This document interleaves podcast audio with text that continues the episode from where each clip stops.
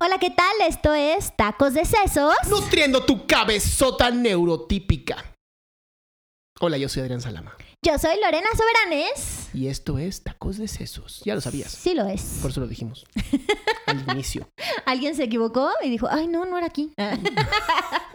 oh, no, salte, salte. No debo de escuchar esta cosa. Qué bueno que avisaron. Mi mami me dijo que esto era el del demonio.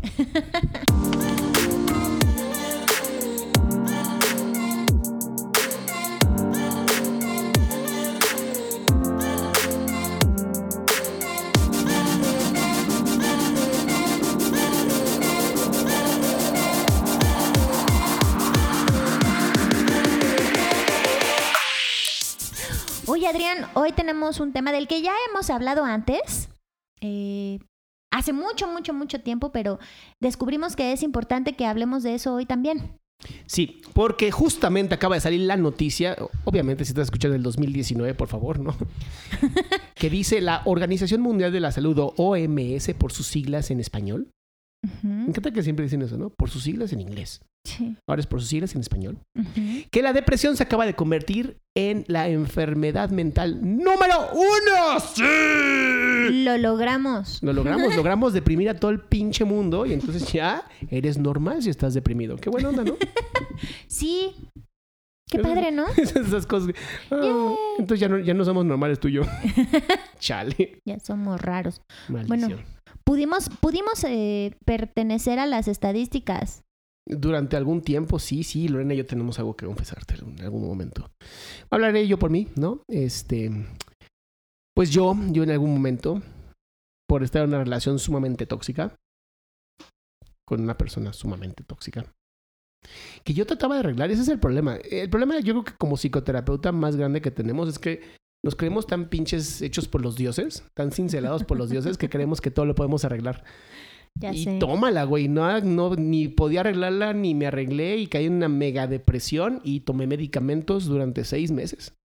Sí, creo que eh, casualmente, ¿verdad? Yo también, por una o dos relaciones. Quizá, bueno, no, sí, bien pinche tóxica una, pero las demás no tanto, simplemente por no saber soltar y manejar los duelos. También he estado ahí en mis procesos depresivos intensos. Entonces sí fuimos normales durante un ratito. Ay, no, qué feo suena eso, no. Oye, éramos depresivos cuando no era cool. Sí, exacto. Cuando sí estaba mal visto y te juzgaban. Exacto. Y cuando me decías, soy terapeuta y estoy tomando pastillas antidepresivas, te decían así, ¿cómo? ¿Cómo? ¿Cómo eres terapeuta y te deprimes? De ahí, de ahí se refuerza la idea de que los psicólogos estamos más locos y nos queremos arreglar a nosotros mismos y bla bla bla bla bla bla bla bla bla bla bla bla. Totalmente. Ahora, te, te platicamos esto porque ya habíamos hablado del tema de la depresión, más o menos en el 2018, febrero, no, marzo del 2018. Por si quieres buscar este la información en tacos de sesos. Sí, hace como año y medio. Y bueno, es importante que si no te has suscrito lo hagas en este preciso momento para que no te pierdas ninguno de nuestros otros podcasts. Ahora, dentro de la depresión, pues existen otras emociones, ¿no? Una, una persona no se deprime por pinche gusto. No, sí, y una, y una persona deprimida no está triste, ¿no? O sea, no es como que, ay, estoy tan triste, pero tan triste, pero tan triste que ya me deprimí. No. Sí, porque eso es otra cosa de las que escuchamos muy seguido, ¿no? Este, ay, estoy deprimido. Ajá. ¿Cuánto tiempo llevas deprimido? Pues como una semana. Yo tuve una paciente que, y lo dije en el taller, creo, el sábado, que me dijo, ay, llegó, haz de cuenta, el martes, miércoles, jueves, yo qué sé, de la semana, y me dijo, me deprimí el fin de semana. Y yo, ¿así? ¿Neta? ¿Y qué tal? ¿Cómo le hiciste para salir? Sí. ¿No? O sea, se deprimió el ganas. fin de semana. Creo que no sabemos utilizar los términos. Se usa también bien cañón el, ay, es bipolar, ¿no? O, ajá, o estoy ansiosa. ¿Cómo te sientes? Ay, me siento súper ansiosa. No, así no te sientes, ¿no? Sí, no, no, no, nadie dice súper ansioso en una manera súper sonriente, ¿eh? O sea, los que hemos vivido en las etapas de la ansiedad o que hemos vivido personas que han tenido o sufrido ansiedad, no la pasan tan bonito. Sí, no es así como, ay, estoy ansiosa. O sea, no estarías tan tranquilo y tan Ahora, tranquila. desde la gestalt sí podrías decir que estás ansioso porque viene algo bien chingón, ¿no? Sí, estoy ansiosa por irme de viaje mañana. Es- Es diferente. Ahora, cuando hablamos de la ansiedad como un término coloquial más de la psiquiatría, es horrible. Es tu cerebro queriendo escapar en ese momento de tu, de tu cráneo. Queriendo salir corriendo así por una oreja. Ajá. ¿Cómo no tenemos un programa de televisión? o alguien que nos edite. Así que nos, que nos edite un video con todos los que decimos. Ajá, sí, por si alguien quiere, ¿no? Gratis, por Sí, favor, exacto. llámenos. Pero bueno, eh, justo eh, dijiste muy claro, ¿no? Dimos un taller, Lo- Lore y yo, eh, que se llama Emociones Tóxicas. Y no te vamos a arruinar el taller para que vengas a tomarlo, porque además lo estamos haciendo cada más o menos dos semanas, ¿no? Más o menos. Sí, más o menos cada dos semanas. Si te quieres inscribir, hazlo a través de nuestra correo electrónico Ujú. vip.gestalt.mx. Ya al final te paso la información o en la descripción vas a poder encontrar el link. Ujú. Sí, vas a poder hacerlo. Incluso ya vamos a tener, vamos a tener un WhatsApp también. Bueno, Mm. puede hacer preguntas. Sí, la tecnología la amo. ¡Qué padre! Oye, no me habías dicho eso. Ya sé, es que estoy, aprendiendo tantas cosas ahora. me da mucho gusto. Pero bueno, en el taller justamente hablamos de esto, il- iluminamos a algunas personas que, que sí creían que tenían ciertas eh, enfermedades mentales que no tenían, ¿no? Y parte de, de lo que hablamos es este desborde emocional, ¿no? Así es como eh, creo que, y, es lo que hemos estado hablando tú y yo, Adrián, respecto de... El chiste no es controlar las emociones, como escuchamos en el taller, ¿no? El chiste no es eh, no enojarse o no estar triste, sino el poder sentir las emociones. Sin embargo, cuando una persona no tiene las herramientas o los recursos internos para manejar eh, y dirigir y gestionar las propias emociones, pues va a pasar una de dos cosas. O vamos a tener explosiones, ¿no? De estar reprimiendo, reprimiendo, reprimiendo, eventualmente, pues vamos a tener eh, estas explosiones de emoción donde no esperábamos tenerlas, cuando no esperábamos tenerlas, de la forma menos, menos, menos adecuada. Entonces, eh, pues vamos a estar teniendo respuestas negativas, obviamente, ¿no? Después nos vamos a sentir culpables y se hace todo un cagadero. O la otra opción, que no es para nada más chida, es desensibilizarnos, ¿no? Mejor voy a empezar a dejar de sentir porque si siento, no lo controlo y me desbordo, ¿no? Entonces, cuando no tenemos recursos para gestionar las emociones, pueden pasar estas cosas y ambas son sumamente tóxicas, sumamente poco saludables. Sí, se convierten en algo caótico, ¿no? Es, em, porque además creemos que te puedes como desensibilizar así sumamente sencillo, ¿no? Ay, sí, ya me desensibilicé.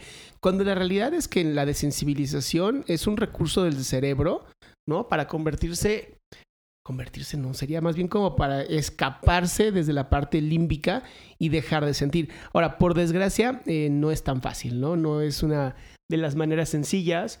Y tenemos que entender que las emociones se sienten en el cuerpo, son físicas, ¿no? Los sentimientos ya tienen que ver más con una parte racional de tu mente, con una parte más de, de entender, ¿no? La emoción simplemente no se entiende, está ahí presente. En gestal la llamamos eh, antes de la formación de la figura, ¿no? Está en la zona de la sensibilidad y es una frontera bien delgadita con la parte ya de las proyecciones, en donde ya se forma una figura como tal. Dentro de mm, esto que, que estuvimos viendo en el taller es que muchas personas, eso me llamó la atención a ti, ¿no? Que muchas personas llegaron como muy, ah, sí, yo todo bien, todo increíble. Y ya justo en el taller de pronto se empezaron a desbordar y romper todas y sí fue como de... Llegaron como una cebolla de un metro de diámetro, ¿no? Sí, es, Con es- 40 mil capas. Es muy interesante porque creo que, creo que sí cometemos ese error los seres humanos en de pronto creer que todo está bien, ¿no? Es que imagínate si las personas anduviéramos sin esas barreras, sin esas, sin esas capas de la neurosis, porque eso es lo que son, eh, y que anduviéramos así con el centro de nuestra cebollita, deben saber que en Gestalt es este concepto de pelar la cebolla, ¿no? Y que ir quitando capas para ir llegando al chiclocentro. Ujú. que no se debe de confundir con melapelas. No. no, tiene que ver con, con esas protecciones que vamos poniéndonos encima para no, eh, para no vulnerarnos, para no estarnos sintiendo como deberíamos estarnos sintiendo o como nos sentiríamos si atendiéramos lo que nos está pasando. Y todo lo que nos estamos diciendo y todo lo que estamos... eh, a lo que le estamos dando poder con nuestras, en nuestras creencias y en todo lo que aprendimos y todo el cagadero interno que traemos. Entonces, es normal. Imagínate que tú traes un cagadero interno Sí. y que llegas a un taller de emociones tóxicas. Porque además todo el mundo como que cree que va así, ah, voy a ir a aprender algo diferente. Y no, fueron a que se las peláramos, en pocas Sí. palabras. Voy a ir a una conferencia a aprender qué son las emociones tóxicas. Vamos a hablar acerca de las emociones tóxicas. No, ni madres, vamos a sentir tus emociones tóxicas, ¿no? Vamos a ponernos a que las vivas y salgan. Que ahí es donde creo que muchos de las eh, de los errores y la depresión está, ¿no? Este problema en donde te deprimes obviamente porque llevas cargando muchísimas emociones. Yo siempre he dicho que es como un gotero. Vas metiéndole y entonces en vez de simplemente vaciar ese vaso de agua como de, bueno, ya vamos a vaciarnos y- volver a empezar, no es ¿por qué no tengo un vaso más grande? Sí. Y ahora ¿por qué en una cubeta? ¿Qué tal un rotoplas? una pipa. la aguanto. ¿Qué tal la cisterna, no? De 50 mil litros. La cisterna que usa la empresa más grande de- del país. Ahora, ¿no, no llega un momento donde ya se convierte en como... ¿Cómo se llaman estos? eh, fosas de... mm, Ay, ¿cómo se llaman? Donde... ¿Presas? No, no, las fosas donde tiras las mierda cuando no tienes drenaje. Fosa Séptica. Una fosa séptica de emociones. Guacala. Entonces, sí, imagínate llegar con todo eso cargando encima. Obviamente que la energía necesita bajar, bajar, bajar, bajar, bajar, bajar, bajar, bajar. Y te sientes deprimida y deprimido, pero es que si no fuera así y saliera la emoción, es demasiado. Tú sí que piensa que no vas a poder con tanto, ¿no? Que no vas a, a lograr. Imagínate las medidas y las decisiones que tú tomaras si sintieras. Que creo que hasta ahí empieza el problema, ¿no? En... La misma palabra depresión suena como vacío. Suena como que alguien está vaciado, ¿no? Y es todo lo contrario. Están tan cargados de tantas cosas Que se deprimen. Claro, hay como un, como un aplastar, ¿no? O sea, eh, se tiene que aplastar, que- es una depresión. Cuando tú, cuando tú vas en... Ay, ya me iba a ver muy como si supiera, pero no, en realidad no. Una depresión, pues es algo que va para abajo, ¿no? Una depresión en el... Sí, que fue tanto el peso que lo hundió. Ajá, exacto. Entonces, la persona siente eso, siente que no tiene ganas ni de moverse, ¿no? Ayer, el domingo estaba escuchando sobre una chava que decía, es que cuando yo he estado deprimida, no mames, comer.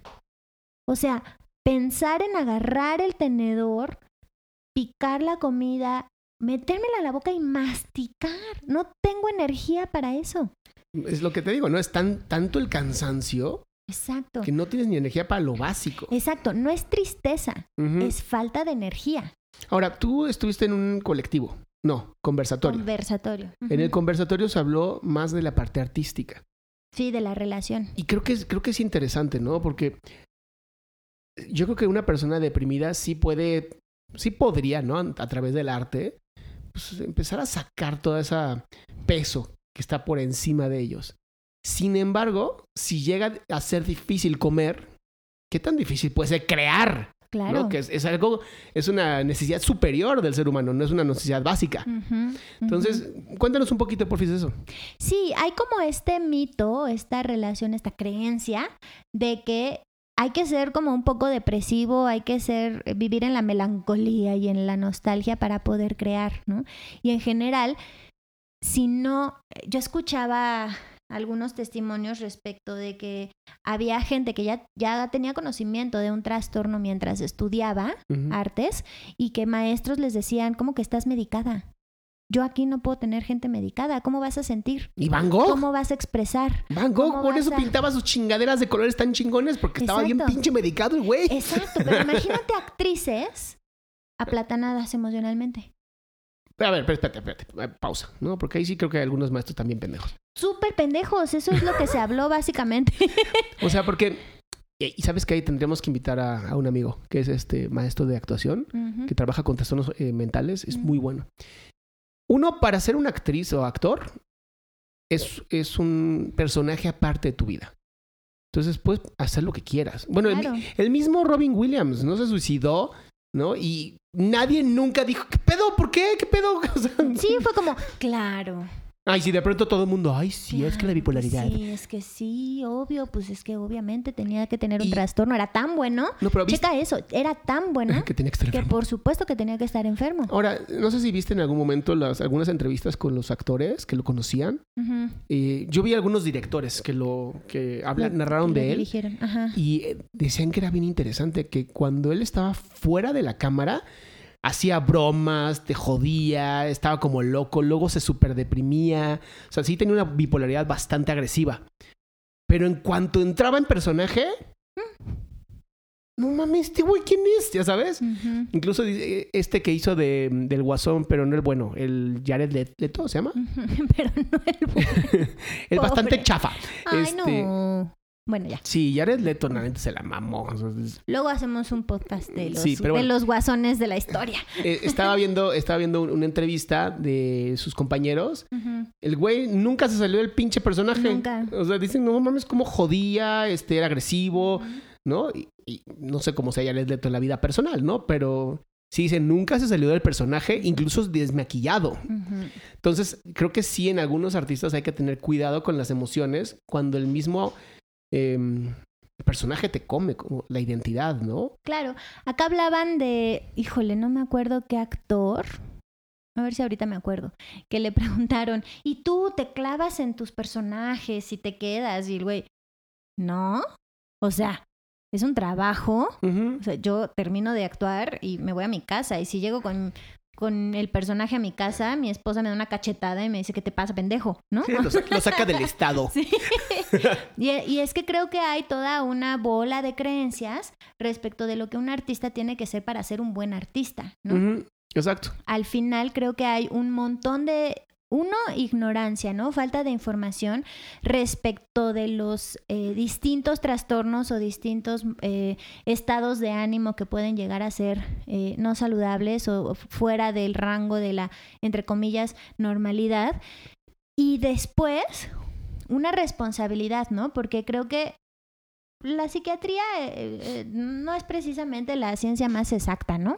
Entonces, No, sí les, sí les cuesta mucho trabajo encontrar las dosis, ¿no? El- eh, y de entrada el diagnóstico, ¿no? O sea, Sí. cada vez creo que puede ser un poco más fácil porque hay como menos tabú, menos creencias. Quizá los pacientes dicen más honestamente lo que sí les está pasando y, ¿no? Quizá hay un poquito más de calidad en, en, capacidad o habilidades en el tema del diagnóstico, pero además el, el tratamiento, como dices, ¿no? Es como un estar jugando, estar midiéndole tantito de esto, tantito de esto, ahora ya cámbiale la dosis, bla, bla, bla. Es que imagínate, los que llegaron a nuestro taller, ¿no?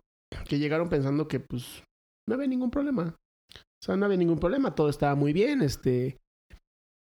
Imagínate cuando llegas con el psiquiatra, con la pena, ¿no? Con la vergüenza, que son dos emociones también ahí que te están afectando. Ujú, Pues a la Doctor House, ¿no? Vas a mentirle. No le vas a decir todo. Lo cual es irónico, o sea, es... A ver, atínale. A ver, atínale, ¿qué si tengo si no te digo la neta? sí. Entonces creo que es importante, ¿no? Que, que vas a tener en estos desbordes emocionales, vas a, va a haber dos partes. Puede haber un desborde emocional hacia la explosión, hacia volverse, eh, em, extralimitar la emoción que está siendo tóxica o la desensibilización completa, ¿no? En donde te conviertes como en alguien em, anedonio, sin placeres, sin ganas, este, pues, donde realmente se nota que hay un problema. Entonces, no te enojes con la del Oxxo o la del Seven, ¿no? si no te contesta chingón o si no te dice buenos días, pues porque seguramente la está pasando muy mal, ¿no? Ya Claro. trabaja ahí de por sí. Sí, los recursos que tienen muchas personas eh, les dan para desensibilizarse, ¿no? Sin embargo, eh, la responsabilidad, el, el darnos cuenta, el que yo vaya y diga, bueno, ¿por qué soy como soy? ¿Por qué me pasa lo que me pasa? ¿Por qué me siento y, y pienso como me siento y pienso? Y entonces empezar a, a través de psicoterapia, a través de proceso personal, Talleres. talleres y todo esto que existe. Una chica hablaba el domingo sobre yoga. Decía, el yoga me salvó la vida. Wow. Pero la yoga que lleva meditación o nada más hacer ejercicio. No, yoga así. O sea, toda la yoga, bien sí, hecha. Ya. Sí, como más tradicional, ¿no? Como Sí, sí, más, sí, sí. Más formal. O sea, si tú haces yoga y haces nada más ejercicio, está padre, está bonito, te arregla la columna, ¿no? Tiene varios beneficios. Incluso hacer ejercicio tiene beneficios. claro. Pero no te va a sacar de un proceso em, ya mental. Claro, porque yoga, eh, digamos, formal o tradicional, es un proceso completo, no nada Sí. más es físico, Es un es estilo de vida. exacto, es de pensamiento, es de apertura, es de flexibilidad, es de, de cuestionarte, de darte cuenta de, un chingo de cosas. De entrada desde la respiración, ¿no? Claro. Eh, Claro que en la depresión es algo, lo primero que te afecta es la respiración. Entonces, sí, sí te va a ayudar, no te va a sacar. ¿No? Si ya lo sigues bien, obviamente la filosofía, el estilo de vida, ¿no? la, la forma en cómo comen, ¿no? Sí, claro, te va a ayudar. Ahora, eh, me acordé de Alan Watts, ¿no? Porque justo ahorita estoy muy metido con Alan Watts, estoy escuchando muchísimo de él. Me encanta que cada semana estás clavado con alguien que estás leyendo. Ah, sí, siempre. Te odio por poder leer tanto y tan rápido. Yo no puedo. se, se llama tener demasiado tiempo libre. ya no sé qué hacer, nomás estoy actualizando mi cerebro todo el día. clic, clic. Oye, no, pero te decía, eh, justo Alan Watts, eh, Tom, eh, estoy escuchando una de sus pláticas que habla sobre el budismo, pero se metió en la parte del budismo en donde hay- habla de la resonancia. Y creo que esto es bien importante y va de acuerdo en este proceso que estamos hablando de justo en tacos de sesos, ¿no? La resonancia de si tú estás enfermo o tus emociones se han vuelto tóxicas, tienen que estar resonando con algo. O sea, no es que tú vas por la vida solo y de pronto te enfermas. Ajá. Es, hay un eco, Wow. hay un eco que tiene que regresar para que tú puedas emitir esta resonancia. Entonces, sí, eh, sí está cabrón, ¿no? Porque lo empecé Ya a me meter con miedo. fondo, figura, contexto, ya sabes, Sí. la gestalt. Entonces empecé a pensar en, ok, para que alguien esté sufriendo una emoción tóxica, tiene que estar resonando con algo. Claro. Tiene que haber un... Una, dos, o yo creo el ambiente para seguir enfermo, que eso es tu no yo, haciéndote la de jodida como siempre, o tu sistema completo familiar, de pareja, mm, de ambiente cultural, social, como lo quieras llamar, está generando la resonancia y el eco. Vamos a hablar de eh, los eh, temas en México, ¿no? Estamos viviendo de las peores épocas en violencia de la historia de nuestro país, por lo menos eh, estadísticamente. Aunque Lore ponga caras, ¿no? Este, ya saben que aquí vamos a hablar de neoliberalismo y... Pero no se trata de, de los, de, los, de los blancos contra los negros, ¿no? O de, o de los fifís contra los chairos, o de... No, yo creo que tiene más que ver con la resonancia. Por algo queremos estar escuchando que es lo más violento. No es el año más violento, digo, creo que es el año más violento, pero no es causa de un gobierno, es causa de la resonancia social completa que hemos vivido a partir desde que yo tengo 38 años, pues yo creo que 38 años, ¿no? Exacto, estamos como en un periodo desde hace como un año que sí tiene muchísimo que ver con elecciones y con todo esto que hemos estado viviendo. Con polarización. Que tiene- Exacto, donde tiene que ver el más con la problema está en la gente. Sí, es, El exacto. problema está en la gente. No, no somos más violentos por culpa de un pendejo. Somos más violentos porque somos seres humanos violentos. ¿Quién es el pendejo? ¿Eh? ¿Cuál fue el pendejo? El pendejo. De un pendejo, una figura Mira, que está en un lugar. y, y no me hagas hablar que- de política porque para mí todos son pendejos. Sí, exacto. O sea, un pendejo es como la figura, ¿no? O sea, Ajá. un pendejo que está ahí. Al que le echas la culpa. se- exactamente. El, el que representa todo aquello. A lo todos los que- pendejos. De lo que te vas a quejar, exactamente. Entonces, hay una figura ¿Mm? y entonces todos acá abajo, Pues Acá. somos- sí. en el pápulo, ¿no? Estamos peleándonos unos contra otros, polarizando y poniéndonos en el extremo. Y sí, esto que dices a mí me hace muchísimo sentido, porque sí, el hecho de que acá abajo estemos así, por supuesto que va a hacer que pasen cosas. O sea, eh, presidente, gobernador, este, alcalde, primer ministro, llámalo como quieras, solamente está resonando lo que somos el pueblo. Sí. ¿Ok? Porque justo estoy viendo la Segunda Guerra Mundial, Ah, ese sí. a todo color que me dijiste de Netflix, Ajá. que está buenísimo. Está buenísimo. O sea, no es que todos los alemanes un día se dijeron, ah, vamos a odiar a los judíos. Mm, mm. Es que resonó perfecto el odio contra un pueblo. Que a Por hoy... lo que el mismo pueblo estaba viviendo. Sí, o sea, al final, entonces que todos los alemanes estaban mal en ese momento. No, la humanidad está mal. ¿Por qué? Porque estamos otra vez viviendo con tantas emociones tóxicas, viviendo en un tabú en donde es impresionante en pleno siglo XXI, sigamos pensando que ir al psicólogo es malo, ¿no? O estás loco, o yo puedo solo. Cuando vivimos en una sociedad donde Internet te dice, no, no puedes solo, porque si pudieras solo, no estarías todo el pinche día sacando información de Wikipedia para hacer tus exámenes. Claro, y además creo que vivimos también en un sistema donde mientras menos recursos tengamos, llámense recursos académicos, recursos eh, de educación, recursos de cultura, recursos de eh, sociales, de, ¿no? de, de entretenimiento, de esparcimiento, de proceso personal, de conciencia, mientras menos recursos, mejor para el gobierno y para la, lo que sea que está este, El control. moviendo El control. quien sea que está moviendo los hilos de esta de este de estos twitteres que somos, ¿no? Sí, totalmente. Y mientras menos recursos mejor. Entonces, además, creo que ser personas que busquen eh, tener recursos y generar conciencia, mientras menos tengamos eh, recursos y conciencia, más fácil va a ser que lo que estamos viviendo prevalezca. ¿no? La ironía de todo esto es que hoy los gobiernos saben perfectamente. Ya me estoy volviendo un poquito este, politólogo. No soy politólogo, ¿eh? ni se pongan a hacerme comentarios de, ah, no sabes nada. No, neta, no sé nada. Pero tengo una opinión. Por supuesto. Este. Y además tú sí lees, ¿no? Como el meme de... Ah, sí. de la hada madrina de Cenicienta, que dice, humano, te doy el don de dar tus opiniones sin leer un puto libro al año. Que te digo, la verdad es que tienes derecho a decir pura pendejada, honestamente, ¿no? Ya habrá quien te, lo- quien te haga el eco para resonar. Ahora, lo que sí creo es que los gobiernos han entendido, y me refiero a todos los gobiernos, no me importa si son dictadores o no, todos los gobiernos saben que mientras más información tengas, menos vas a buscar. ¿Qué pasa cuando te quitan la información? Tipo China. ¿No? China que controló durante muchísimos años la información, tuvieron muchas fugas y entonces la gente empieza a congregarse a aprender más de lo poco que hay. Que eso viene muy padre eh, eh, narrado. Eh, ¿cómo se- Sí, narrado, yo creo que. o escenificado en las- ¿Representado? Gracias. Representado en esta serie que se llama The Man in the High Castle, El hombre en el castillo, que está en Amazon. Y habla de qué hubiera pasado si en la Segunda Guerra Mundial hubieran ganado los nazis. Ah, ya me la recomendaron, la voy a ver. está increíble. La cuarta temporada ya me aburrió bastante, pero, pero justo hablan de esto, ¿no? Los movimientos más cabrones guerrilleros es porque como no pueden tener información, en cuanto tienen un libro, ¿no? Que habla de algo que te lleva a la libertad, todo mundo lo lee porque hay escasez. Claro. Entonces, tampoco hay que echarle la culpa a la escasez, ¿no? Hoy tenemos, es que yo siempre lo digo, tan- tanto poder en la, en la palma de nuestras manos.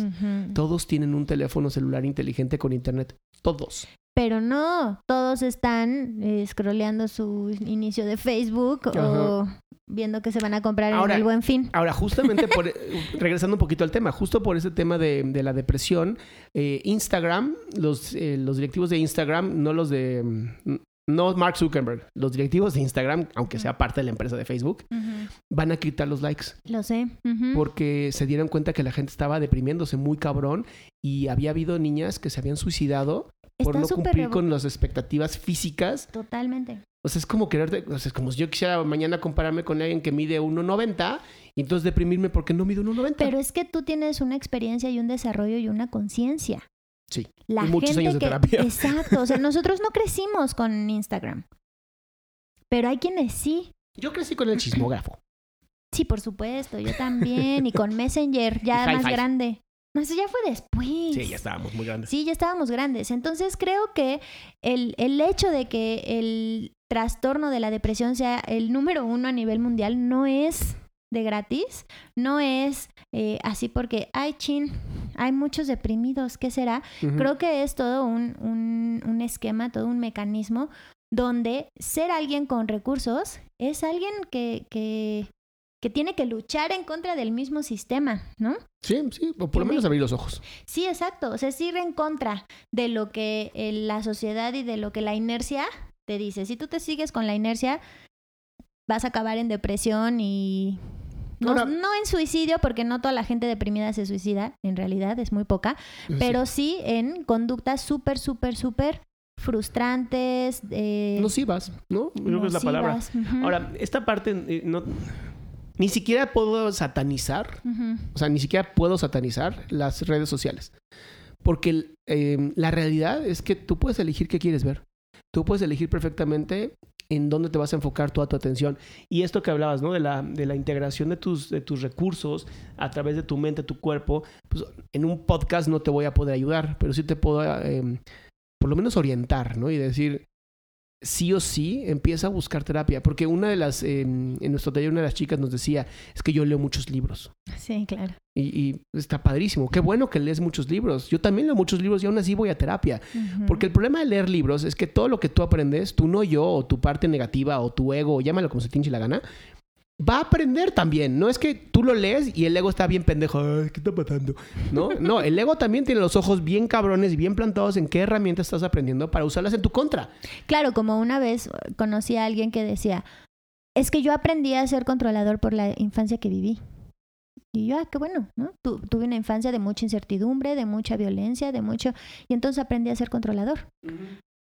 Y ya, bravo, ¿no? Ajá, o sea, qué bueno que ya tengas la información. Entonces, desde su no yo, había una razón por la cual era así. Entonces, luego entonces, así se iba a quedar, ¿no? Creo que, creo que esta necesidad de dejar de actualizarnos, ¿no? Eh, vámonos un poquito más, lo, ¿no? O sea, tienes tus... Una vez que has cumplido se, cree esta estupidez, ¿no? De que primero tengo que cumplir con todas mis necesidades básicas para poder luego entonces empezar a actualizarme.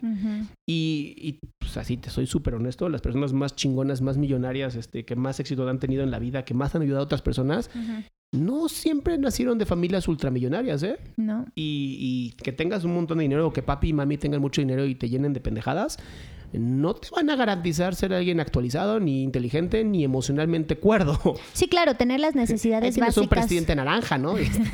tener las necesidades básicas cubiertas no necesariamente te van a dar la motivación que necesitas o el impulso para moverte a las que siguen. Al final del día, creo que si tú eres alguien que está un poco más eh, instalado ya sea en las explosiones o en el no siento, yo no me enojo, no, yo tiene mucho que no lloro, qué bueno, no.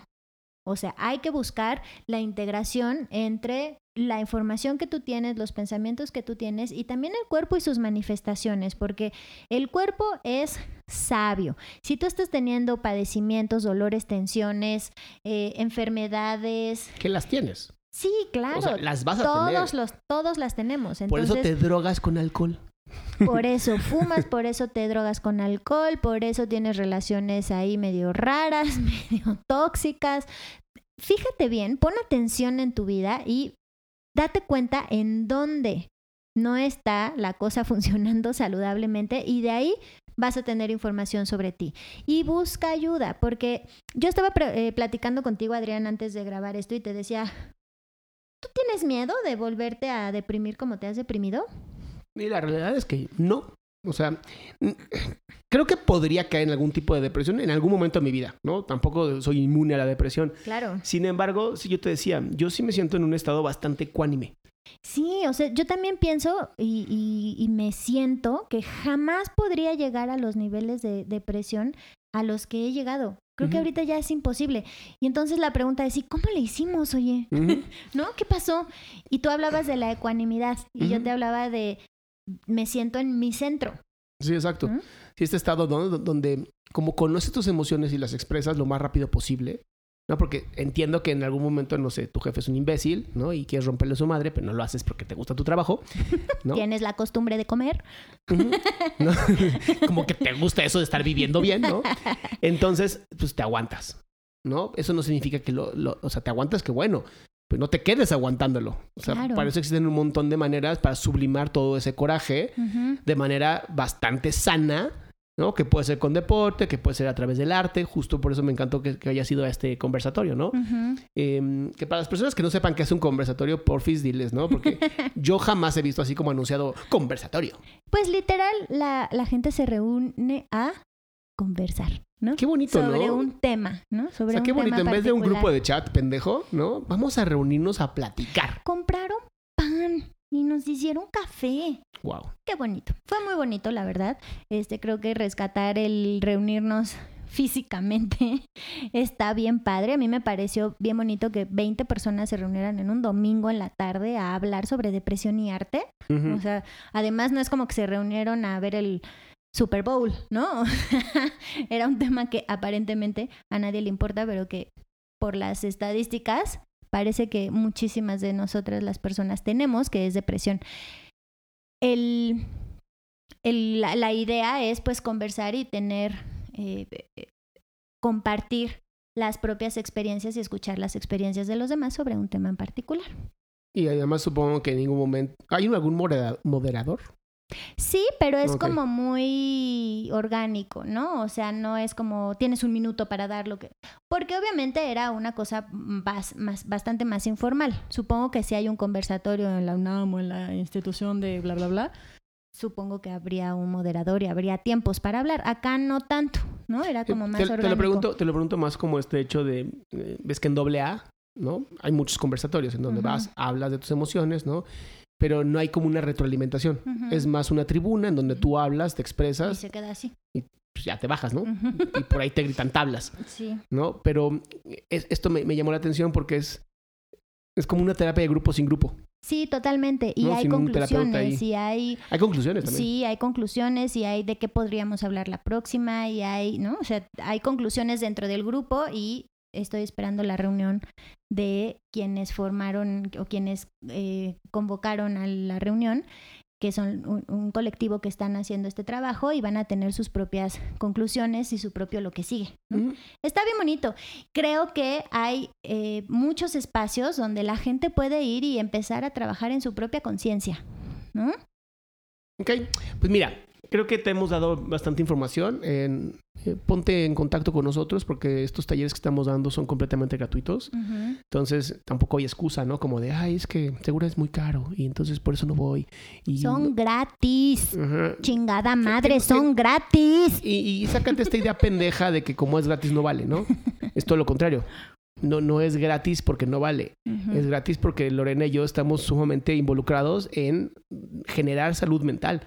Porque mm, yo por lo menos a mis hijos no les pienso dejar un mundo jodido, ¿no? Y por eso estamos haciendo tacos de sesos y por eso Lore hace todos sus talleres, yo hago mis talleres, hacemos talleres juntos, o sea, Por eso talos. ajá, por eso talos, por eso, o sea, es la búsqueda de que tú vivas mejor. Ahora, ¿qué ganamos nosotros? Que tú vivas mejor.